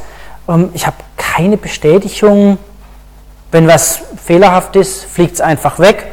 Nur duplizierte Pakete, na und? Es gibt eine Prüfsumme drin. Ähm, eigentlich kann man die auch, ja, kann man nutzen oder kann es auch bleiben lassen. Der Punkt ist, man sagt, das soll doch die Anwendung machen. Also die viele Audio- und Videoanwendungen nutzen genau UDP, weil sie sagen, naja, ein paar ja, dann gibt es halt irgendwelche komischen Artefakte mal so auf dem Bildschirm, bleibt der Fußball mal kurz auf und weiter, weil halt irgendwie Pakete nicht angekommen sind, ist aber nicht ganz so wild. Und die Anwendung muss sich jetzt entscheiden, will ich überhaupt eine Übertragungswiederholung oder will ich das nicht. Und außerdem, wenn ich Multicast mache, muss ich sowieso UDP nehmen, weil TCP kann kein Multicast. Also es geht gar nicht. Also ich kann nicht auf der einen Seite ein Socket haben und auf der anderen Seite eine nicht näher definierte Anzahl von Empfängersockets, die dann Bestätigungen zurückschicken. Ja, wie soll das funktionieren? Also sowas kann ich nicht handeln in TCP. Weil da müsste ich ja wissen, wer der Empfänger ist. Und der Gag bei dem Multicast im Internet ist ja genau, ich weiß nicht, wer der Empfänger ist. Also ist halt eine größere Menge an irgendwelchen Geräten. Dafür nämlich UDP und das ist eine ganz simple Sache. Ich brauche den Port fürs Demultiplexen und Das ist es eigentlich. Und so entsprechend simpel sieht dann auch der Paketkopf aus. Also es gibt genau die beiden, die ich brauche, fürs Multiplexen, Demultiplexen, mein Source Port, Destination Port und das ist eigentlich das Wesentliche. Und dann halt ein Längenfeld und optionale Prüfsumme. Äh, von daher ist ja auch eine Aufgabe drin, wie berechnet man eigentlich überhaupt solche Prüfsummen? Gleiche wie in TCP und dann kommen die Daten. Also eine sehr, sehr, sehr schlanke, sehr simple Sache, keinerlei Steuerung des Verkehrsflusses. Da gibt es eine ganze Menge an Anwendungen, die können darauf basieren. Es gibt auch welche, die können auf UDP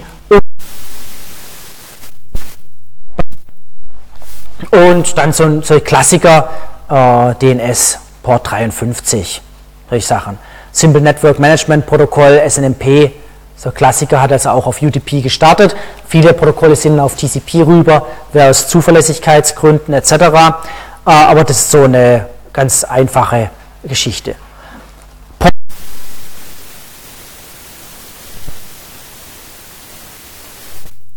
überhaupt solche Ports.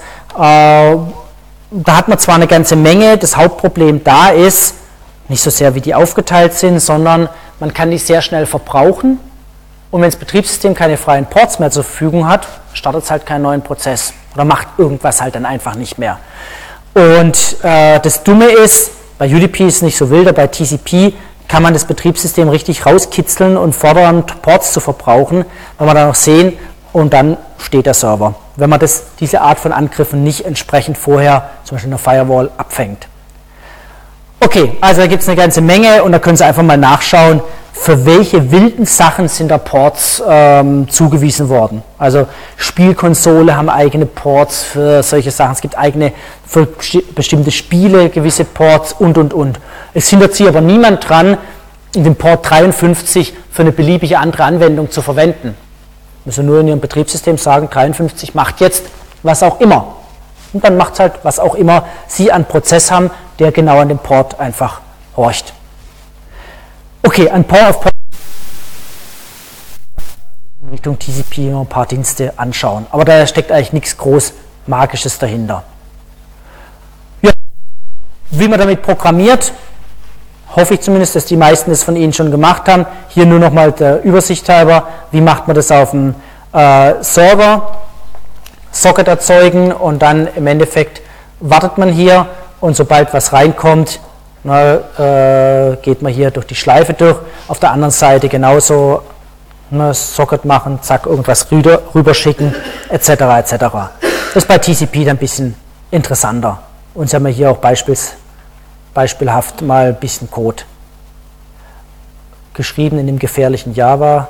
Hoffentlich haben sie alle ihre Systeme gepatcht. Das ist ja auch so eine endlose Leidensgeschichte. Aber nur ja, das ist so eine Write once, run everywhere. Das gilt halt leider auch für alle Malware und sonstige Sachen. Gut, also UDP, keine große Sache. Ähm, interessant sobald Sie wirklich auch vom Protokoll-Engineering her ist durch TCP. Sobald Sie nämlich wirklich anfangen wollen, ein bisschen Verkehrsfluss zu steuern. UDP, wie gesagt, kippen Sie einfach rein. Die Router können heutzutage den Verkehr entsprechend dämpfen. Was heißt dämpfen? Einfach wegwerfen. Was wollen Sie machen? Bei UDP gibt es ja keine Möglichkeit, zurück in Richtung Sender zu sagen, jetzt hör doch mal auf, mach doch mal langsam. Wie? Also wie sollen sie es machen? Da gibt es ja keine Bestätigungsmechanismen, da können sie nicht ein Brem äh, bisschen eine Bremse reinhauen. Das alles können sie bei TCP. TCP, wie gesagt, seit 30 Jahren jetzt äh, sozusagen genutzt ähm, und schon vorher entwickelt, ist deutlich, deutlich komplexer. Und wir werden uns Teile davon angucken können, auch nicht alle Geschmacksvarianten, weil es einfach, ich weiß nicht, wie viele Doktoranden darauf schon gearbeitet haben, auf TCP. Und man sollte eigentlich denken, man weiß inzwischen, wie alles funktioniert. Und es kommt immer noch mal was raus mit TCP. Insbesondere, wenn es darum geht, was passiert, wenn ich TCP einsetze über mobile Endgeräte. Verhält sich gruselig. Was passiert, wenn über Kanäle mit viel Fehlern, mit wenig Fehlern, dicke, dünne Kanäle und, und, und. TCP, was ist es? Ja gut, äh, sollte fehlerfrei in Richtung der Anwendung Daten liefern. die alle in der richtigen Reihenfolge sind und keine Duplikate drin haben. Also mit anderen Worten, eigentlich ein Datenstrom, der auf der einen Seite erzeugt wird, auf die andere Seite rüberbringen. Natürlich kennt ein TCP Pakete, Segmente, Einheiten, die jetzt übertragen werden, klar, also da gibt es Segmente, aber eigentlich wird ein Byte Strom übertragen. Das heißt, es ist nicht so, dass wenn Sie jetzt auf der Senderseite sagen, das ist jetzt meine Nachricht und das ist die zweite Nachricht und das ist die dritte Nachricht und die geht darüber, dass TCP das unbedingt äh, sagen muss, ja genau diese Nachricht wird ausgeliefert, sondern TCP liest, das soll man noch sehen, wie, sozusagen Byte für Byte nimmt es raus, packt es rein, Segment wird rübergetragen, lief weiter raus, wird übertragen und die Mechanismen, nach denen zum Beispiel Sequenznummern gezählt werden, basieren auf Bytes und nicht auf Paketen. Also nicht so, dass heißt, oh, das ist Paket 17 verloren gegangen, sondern ich weiß, von hier bis hier fehlen Bytes. So kann ich dann auch Löcher zusammenfassen, beispielsweise übertragen. Okay, es gibt noch ein paar verwendet werden. Ist eine andere Sache. Quality of Service, ja, sehr eingegrenzt. Ähm,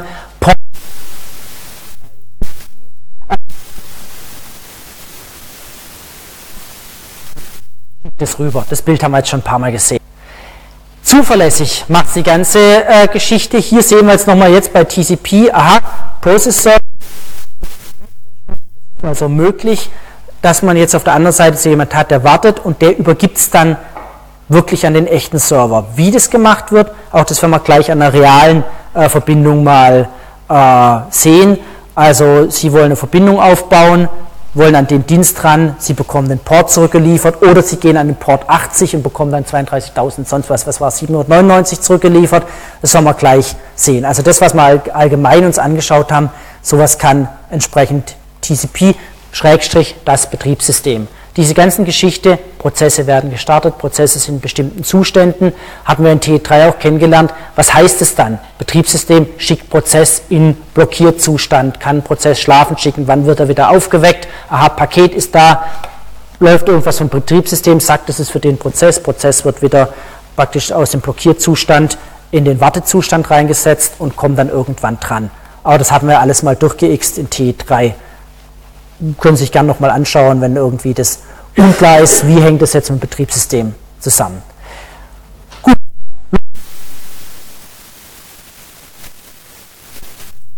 Plus die Portnummer, das ist sozusagen meine Bit sozusagen zusammen und mein Socket Pair ist dann eindeutig auch weltweit sozusagen dann eindeutig für eine bestimmte Verbindung, weil die IP-Adresse, die globalen sollen ja eindeutig sein und der Port ist dann lokal auf jeden Fall eindeutig.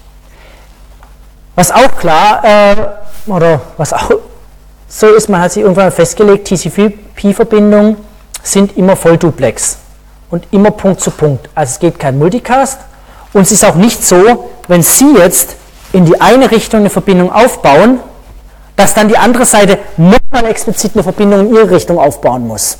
Auch da gibt es Protokolle, die machen das. Die sind von der Natur aus immer halbduplex für den Datentransfer. Das heißt, Bestätigung kommt schon in die andere Richtung, aber Datentransfer ist halbduplex. TCP ist so, wenn Sie vom Client zum Server was aufbauen, kann auch automatisch der Server Ihnen Daten schicken. Brauchen wir keine zweite Verbindung. Ist nur eine Verbindung da, ist eben voll duplex. Die TPDUs, also unsere Protokoll Data Units, werden Segmente genannt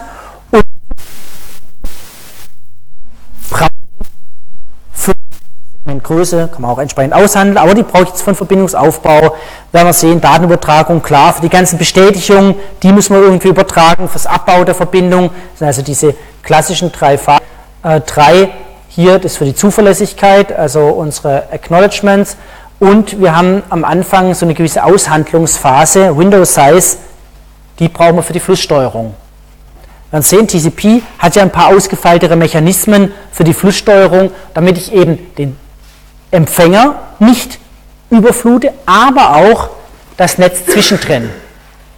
Das ist jetzt eine Eigenschaft, die hat so ein normales Schicht-2-Protokoll nicht. Da ging es ja nur darum, dass der Empfänger nicht überflutet wird. Bei TCP geht es auch darum, dass das Netz zwischendrin nicht zu extrem geflutet wird. Okay,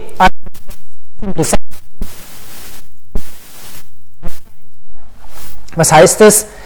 Äh, sozusagen, Sie stopfen auf der einen Seite was rein, kommt auf der anderen Seite äh, raus und diese ganzen Mechanismen, die wir noch uns anschauen werden, für Stauvermeidung, für die Flusssteuerung, die arbeiten jetzt auf diesen Nachrichtenstrom. Die sagen, also so viel Bytes kann ich noch, äh, jetzt verringere mal die Anzahl der ausstehenden Bytes, geht sogar bis zu Fenstergröße 0, friere mal die ganze Verbindung ein. Auch solche Sachen, das kann man machen. Klar, Sie brauchen natürlich Puffer auf beiden Seiten, auch logisch. Äh, es gibt eine Vereinbarung über eine Böse, Handshaking, wenn wir auch alles sehen, und die ganze Flusssteuerung. Und die RFCs, sehen Sie, es hat mal angefangen, relativ niedrige Nummer, 793, also das war so der ganze Start von der ganzen Geschichte. Und dann kamen mehrere RFCs drauf, die dann Stück für Stück weitere Mechanismen eingeführt haben, ohne aber die grundlegenden Mechanismen und das grundlegende Format zu verändern. Denn natürlich können Sie neue Sachen einbauen, müssen aber kompatibel sein natürlich zu den anderen Formaten, also zu den anderen Versionen von TCP. Und so kam es, dass man dann nach und nach beispielsweise die Fehlerkorrektur verbessert hat. Paketformat immer noch das gleiche, man hat aber Fehlerkorrektur verbessert, Selective Acknowledgement beispielsweise. Man hat überhaupt sowas wie Stauüberwachungsmechanismen und Mechanismen eingebaut, die entsprechend auf Stau reagieren können, die man am Anfang so gar nicht drin hatte. Paketformat blieb genau das gleiche, nur reagieren die Systeme dann, sagen wir mal, freundlicher. Auch wenn wir das noch sehen, was heißt es überhaupt? TCP-friendly, also freundlich gegenüber TCP oder überhaupt freundlich zu reagieren. Das ist so, sozusagen ein Verhalten von Protokollen, dass sie nicht TCP in die Knie schießen. Weil es gibt manche Protokolle wie UDP, die schießen im TCP einfach die Knie, weil TCP ist höflich, wenn es einen Stau gibt, oh, halte ich mich mal. Die eben das nicht machen, die pretzeln halt über die Autobahn. Und deswegen sagt man, wenn man heute Protokolle entwirft, sollen sich bitte TCP-friendly sein. Auch dazu mehr, wenn wir dann zu den neuen Protokollen kommen, weil TCP ist natürlich gegenüber sich selber hoffentlich friendly. Also auch da haben sie die Geschichte ja schon gemacht. Wow und T3 waren ja Arbeiten äh, oder Übungsaufgaben dazu drin. Also die ganz klassische Sache ist Server, Client äh, etc. Sie kennen auch schon von der Anwendung, äh, praktisch von der Programmierung her, bestimmte Zustände und bestimmte sozusagen Aufrufe in Richtung Socket. Was machen wir? Also das typische, irgendein Prozess wartet auf eingehende Anfragen. Oder Send, Receive, Close, diese ganzen Dinge. Und wenn man das dann alles macht, dann ist es so der typische äh, Schritt, man muss erstmal Socket erzeugen, man muss dann warten auf der Serverseite, ne, wartet bis irgendwas kommt. Auf der anderen Seite Client erzeugt genauso ein Socket, sagt jetzt, okay, ich hätte gerne Verbindung und irgendwann lege ich dann los, ich sende was, ich lese es raus, ich antworte, und so weiter und so fort. Und dann warte ich halt irgendwann. Ich mache dann wieder zu und warte wieder. Das wäre so eine typische Lebensphase und die verschiedenen Clients können sich da jetzt ranbinden. Also Learning by Doing muss man einfach selber mal programmieren. Ähm, das hier jetzt durch Xen, das ist weniger das Spannende. Hier haben sie einfach nur mal typische Codeschnipsel, weil es ja manchmal doch hilfreich ist, nochmal zu gucken, so wie waren das nochmal, wie baue ich denn das überhaupt auf. Also relativ einfach gemacht. Okay, wir beschränken uns ja hier eher so auf den roten Faden und so ein bisschen die Konzepte dahinter. Das Protokoll selber, ja, eigentlich wie UDP, ne, hat auch wieder Ports, das sind jetzt eben andere Anwendungen, der Klassiker, Dateiübertragung oder Telnet, ähm, Elektronic, Electronic Mail, SMTP, die typischen Ports, dann eben weltberühmte Port, wo alle Kinder im Kindergarten schon kennen, 80 hier, HTTP und, und, und, und, und. Also auch hier nichts anderes. Das sind so die ganz klassischen Ports. Aber wie gesagt, Sie können problemlos Webverkehr über einen beliebigen Port machen. Die Frage ist ja nur, hört auf der Gegenseite jemand da dran? Einzige. Gut, und jetzt wird es natürlich schon ein bisschen kniffliger, das ist klar. Hat man ja, dann im Detail. Was wir kennen, aha, die Ports, die müssen wir irgendwo reinpacken. Gleich wie bei UDP. Äh, kein Unterschied. Jetzt haben wir hier 2x32 Bit hier drin jetzt für diese Mechanismen des Durchzählens unserer Bytes und des Bestätigens. Das sind jetzt genau die Sequenznummern und die Bestätigungsnummern, wo wir sagen können, aha, da sollte jetzt, da müssen wir jetzt aufpassen mit dem Sequenznummernraum, ne, es läuft irgendwann über, verbotene Region, dürfen wir jetzt nicht einfach rüberlaufen lassen, das ist klar. Hier haben wir jetzt diese beiden Zahlen, Sequenznummer, die ich als Sender setze und die Bestätigungsnummer, mit der ich dann was von dem anderen bestätige. Also was heißt das? Bei TCP hat man sich darauf geeinigt, Sequenznummer, die wähle ich einfach, also das Betriebssystem zählt die halt hoch und zählt Bytes, nicht Pakete, die hier Segmente heißen, also nicht Pakete, Segmente, sondern Bytes, die zähle ich hoch. Und die Bestätigungsnummer sagt meinem Gegenüber, ich erwarte als nächstes das Byte mit der Nummer, die hier bei Acknowledgement Number steht. Das ist also das nächste Byte oder die nächste Nummer vom Byte. Das ist das erwarte ich als nächstes. Es gibt auch Protokolle, die sagen, das ist das letzte, das ich empfangen habe. Bei TCP ist einfach, das ist das nächste, das ich erwarte. So, das sind also die beiden, die gehören zusammen im Sinne von der äh, ganzen Bestätigungsmechanismus. Brauche ich auch für die Flusssteuerung. Ich habe nochmal so ein Feld, Windows Size. Windows Size ist jetzt wichtig für den Empfänger, um seinen Wunsch irgendwie auf die Gegenseite zu bringen, so viel Daten kann ich überhaupt noch empfangen. Weil es kann ja sein, der Sender flutet hier und schiebt den Empfänger zu und der kann die gar nicht so schnell abarbeiten. Deswegen habe ich hier eine Windows Size und diese Windows Size sagt also, wie viele Bytes möchte ich denn überhaupt noch entgegennehmen. Und dann äh, kann ich diese Windows Size zur Not auf 0 setzen und dann ist eben Schicht. Also geht nichts mehr. Wir haben jetzt eine, noch, das sind also die wesentlichen. Wir haben dann noch weitere Felder, eine Prüfsumme, TCP-Prüfsumme, die jetzt über das Datenpaket geht, eine äh, IP-Prüfsumme, die man 4 noch haben, in IPv6 ja gar nicht mehr haben, geht eh nur über den Kopf und diese Prüfsumme geht über alles. Man kann natürlich jetzt auch argumentieren, na, so wichtig ist die gar nicht, die ist auch nicht besonders stark im Vergleich zur Schicht 2, denn die Schicht 2 über alles, alles drüber. Und wenn man dann davon ausgeht, naja, auf Schicht 3 und Schicht 4 werden schon keine großen Fehler mehr reinkommen, dann ist eigentlich die Schicht 2 Prüfsumme die wichtige. Man soll es aber nicht glauben, es passieren trotzdem Fehler auf Schichten 3 und 4 und die werden natürlich nicht von der Schicht 2 Prüfsumme erfasst, weil eine Schicht 2 Prüfsumme packt ja auch fehlerhafte Pakete ein, wenn sie die von oben bekommt.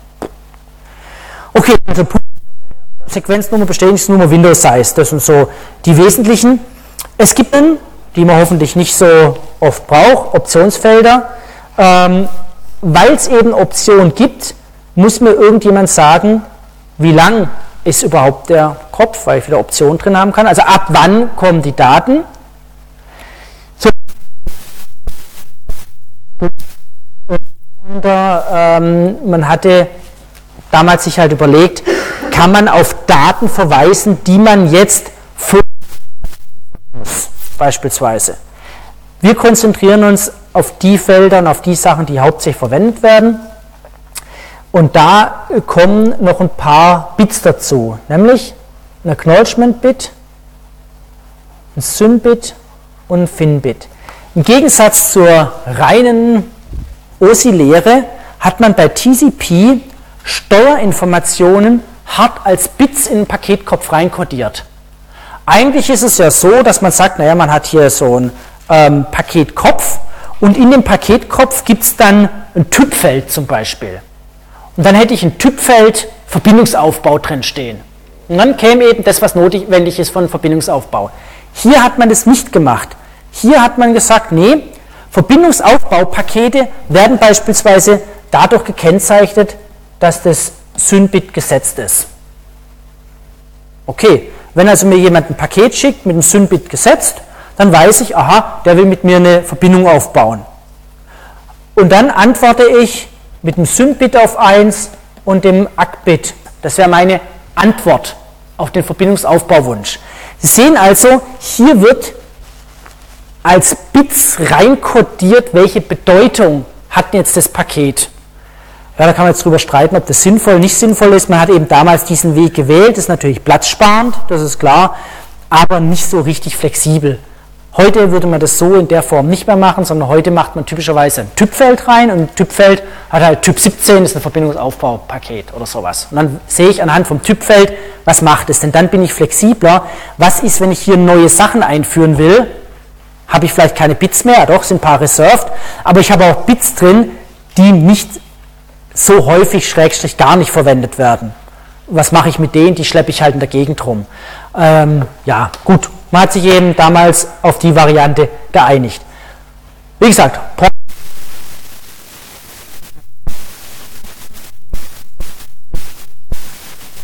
aus Empfängersicht und dann noch ein paar mehr Felder, die wir jetzt im realen Einsatz sehen werden.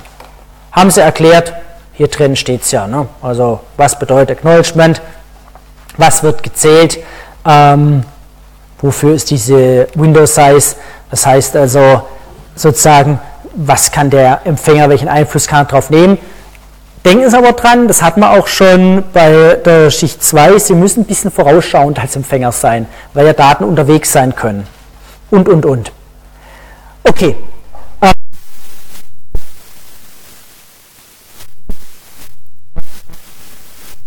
Sie haben ja die Acknowledgement Number hier drin gesehen.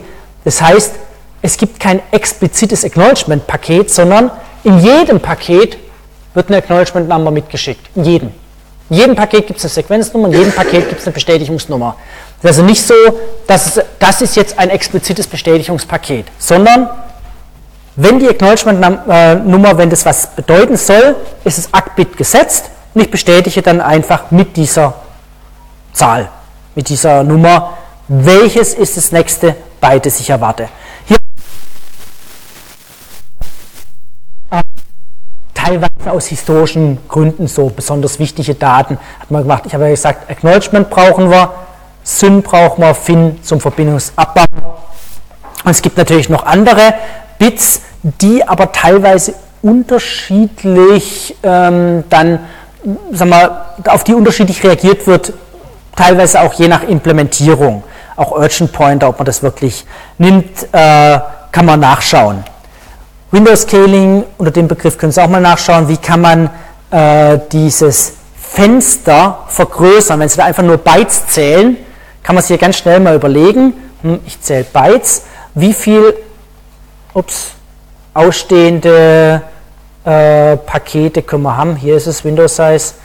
Wenn Sie hier jetzt mit diesen 16-Bit Bytes zählen, einfach nur Bytes, sind Sie ganz schön schnell durch. Und wenn Sie jetzt einen 10 Gigabit Link haben, und dann können Sie sich vorstellen, Sie können gerade so einen kleinen Hupser an Daten schicken und dann ist das Fenster aufgebraucht. Dann müssen Sie warten, bis es bestätigt ist, weil der Empfänger kann das Window gar nicht größer machen. Selbst wenn es eine super, super schnelle Maschine ist, hm, kann das Fenster nicht größer machen, weil Sie haben, wenn Sie Bytes zählen, ist halt nach 2 hoch 16 Schluss. Das ist nicht viel. Also gibt es Möglichkeiten, wie kann man äh, das skalieren und kann deswegen sozusagen die Bedeutung des Felds skalieren und dann eben immer mit 2 multiplizieren, sodass man bis 2 hoch 30 zum Beispiel kommt. Die können Selective Repeat anstelle von Go Back N machen. Zur Erinnerung, vor grauen Uhrzeiten haben wir es mal, Go Back N ist, passiert irgendwo ein Fehler, Sie senden ja parallel weiter, dann fällt der Fehler auf, dann schicken Sie ab dem Zeitpunkt des Fehlers alles nochmal. Und Selective Repeat da schicken Sie nur die noch fehlenden Daten wieder rüber. Maximum Sequence Size, äh, auch das muss man natürlich aushandeln, was ist die maximale Größe. Das sollen wir noch sehen. Diese Prüfsummenberechnung überspringe ich hier, denn da haben Sie schlichtweg auf dem Übungsblatt ist eine Aufgabe drauf, wie wird die tatsächlich berechnet. So ein bisschen äh, ein Codefragment drin, wie macht man das jetzt tatsächlich real. Das ist eine, eigentlich eine ganz schräge Geschichte, äh, wie man das macht, mit so einem Pseudo-Header bilden und wie man das dann tatsächlich ausrechnet. Gut, teilweise historisch gewachsen. Was uns interessiert, wie funktioniert es jetzt tatsächlich? Ja, jetzt sehen wir hier genau den Drei-Wege-Handshake. Der Server muss warten und der Server wartet eben, macht dieses Listen und Sie schicken jetzt auf der Client-Seite jetzt das Paket, ein TCP-Paket, und da schreibt man jetzt verkürzt nur noch Syn, ist ein Syn-Paket rein, das heißt nichts anderes, ein TCP-Paket, bei dem eben das Syn-Bit gesetzt ist. und Sie wählen als Client eine Sequenznummer. Ne, irgendeine Sequenznummer. Okay. Gut. Schickt jetzt ein Paket zurück, bei dem auch das Syn-Flag gesetzt ist, das Acknowledgement-Flag gesetzt ist, wählt seinerseits irgendeine Sequenznummer aus und bestätigt jetzt sozusagen diesen Verbindungsaufbauwunsch, indem er sagt, ja, das nächste, was ich von dir erwarte, ist x plus 1. Und da ich ja x gewählt habe, sehe ich jetzt, aha, der bestätigt x plus 1, also ist es auch die Bestätigung auf diese Sache und nicht irgendwas Veraltetes. Genau deswegen gibt es diese verbotene Region. Sie dürfen also nicht jetzt irgend, es könnte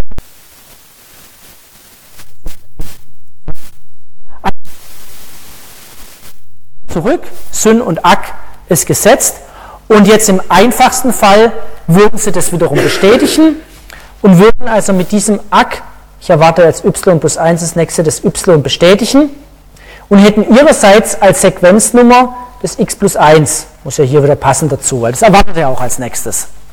Das ist der klassische Drei-Wege-Handshake. Sieht einfach aus, wird bei jeder TCP-Verbindung gemacht und TCP-Verbindungen haben Sie tausende auf Ihrem Rechner innerhalb von einer relativ kurzen Zeit, das geht ja sehr schnell, aber immer was schlägt hier richtig rein? Das ist natürlich die Zeit. Die Zeit zwischen kleinen Server, was diese Signale im Endeffekt brauchen. Und wenn das ein paar Millisekunden sind, dann dauert einfach so ein Prozess. Und wenn Sie jetzt dran äh, denken, Sie übertragen ganz viele Dateien für jede Datei wird eine Verbindung aufgebaut, dann können Sie schon Ihre Gigabits im Prinzip dazwischen haben, aber Sie schlagen auch mit der Terabit-Verbindung, schlagen Sie halt nicht Ihre Lichtgeschwindigkeit. Die ist immer noch zwischendrin und es braucht eine gewisse Zeit, bis sozusagen der Drei-Wege-Handshake gemacht wird, bevor ja.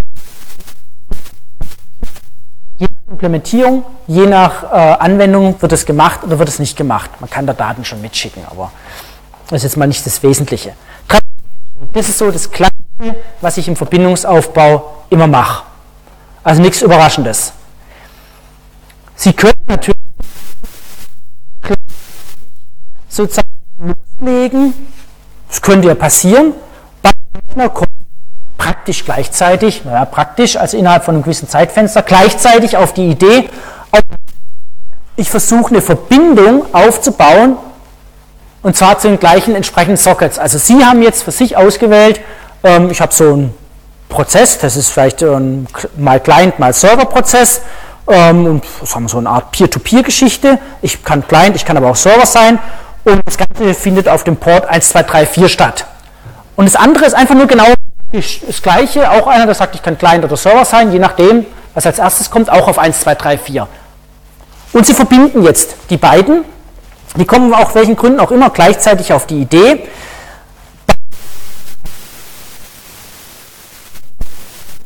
in TCP werden dann nicht zwei Verbindungen aufgebaut, sondern nur eine einzige.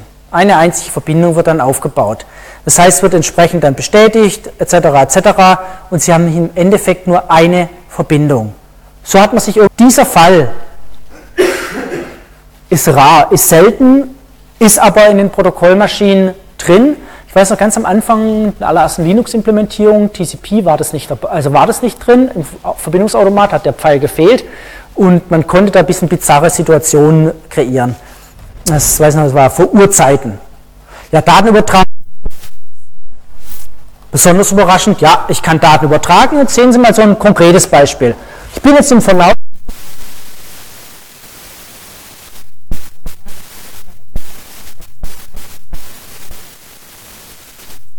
100 erste, das kann man nicht sagen, es war das erste Byte, nur wenn ich bei 0 angefangen hätte, aber eben das Byte mit der Nummer 201. Sie müssen ja nicht bei 0 anfangen. Ich schicke selber 10 Byte an Daten. Wie geht es dann weiter? Der Server antwortet, ja, also antwortet jetzt, war erfahrungsgemäß, aha, die Sequenznummer drin, Daten mit, aber erwartet als nächstes eben das Byte 111. Na klar, ich habe hier 101 plus 10 gibt die 111. Also das erste Byte wäre das 101er Byte und so geht es durch. Und das letzte Byte, was ich geschickt habe, ist das 110. Das sind meine 10 Bytes und dann ist das nächste eben das 111. Das ist so das ganz Typische. Naja, kriege ich halt wieder 50 Bytes und man sieht, was bestätige ich? Na, immer noch die 201. Warum? Ähm, die ähm, praktisch, ich habe keine Daten von der anderen Seite bekommen. Es geht so weiter, Sequenznummer, Acknowledgement etc. Upsa, etc. Hier stehen auf der rechten Seite relativ viele Sachen über Segmentgrößen. Typische Größen sehen Sie hier, ähm, die man wählt. Warum wählt man die Größen? Naja, weil man sagt, ich möchte keine Fragmentierung bei IP. Nach der reinen Schichtenlehre wäre das jetzt nicht so richtig, aber ähm, hier verbindet man das und ich möchte eben die Fragmentiererei vermeiden und deswegen wähle ich jetzt hier schon eine Größe, die hinterher auch durch die Schicht 2 passt. Und wenn es durch die Schicht 2 passt, dann muss ich ja nicht fragmentieren auf der Schicht 3. Und man hat irgendwann mal festgelegt, man muss gewisse Größen auf jeden Fall akzeptieren. Man kann größere haben, aber es gibt eben gewisse Sachen wie 536, muss ich einfach akzeptieren. Aber man, es gibt auch andere Größen. Je nachdem, was eben drunter ist, muss man noch denken, naja, da kommt noch der IP-Kopf dazu und dann sollte es eigentlich durchgehen durch die Schicht 2. Und normalerweise die Bestätigung, das hatten wir auch schon gehabt, und die typischen Wiederholungsprozeduren sind Go Back N oder Selective Repeat, was wir noch näher ein bisschen sehen werden. Hatten wir auch schon in T3 mit den schönen Wegzeitdiagrammen schon mal dargestellt. Okay, ein Acknowledgement ist eigentlich auch. Also hier Überraschendes, außer dass man halt dran denken sollte, dass man schon die Maximum Segment Size so auf eine Größe setzt, dass man hinterher keine Fragmentiererei hat. Weil das wäre nicht besonders schön. Das ist klar. Also man möchte das komplett so machen, dass es eben ohne Fragmentierung komplett durchgeht, weil dadurch bläht sich natürlich der Datenstrom auf. Das ist ganz klar. Ja.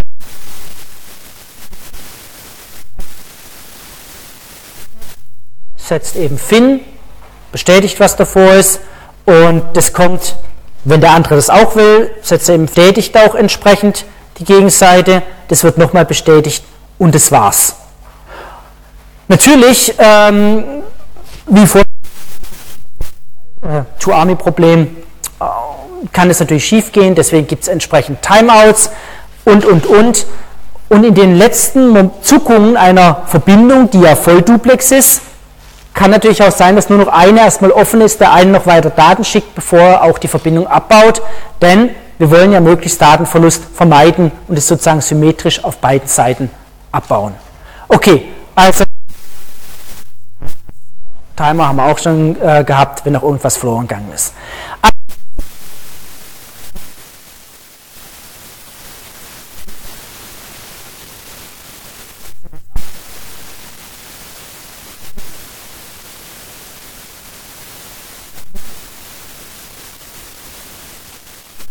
Komplexer machen. Also diese ganze Flow-Control-Geschichte. Wie kann ich Stau erkennen? Wie reagiere ich auf Stau drauf? Wie setze ich überhaupt die Fenster? Denn die beeinflussen massiv die Leistungsfähigkeit von TCP und damit der reale Datendurchsatz, der leider nicht immer so viel damit zu tun hat, wie dick Ihre Leitung auf der Schicht 2 ist. Jo, so viel für heute und dann bis Donnerstag.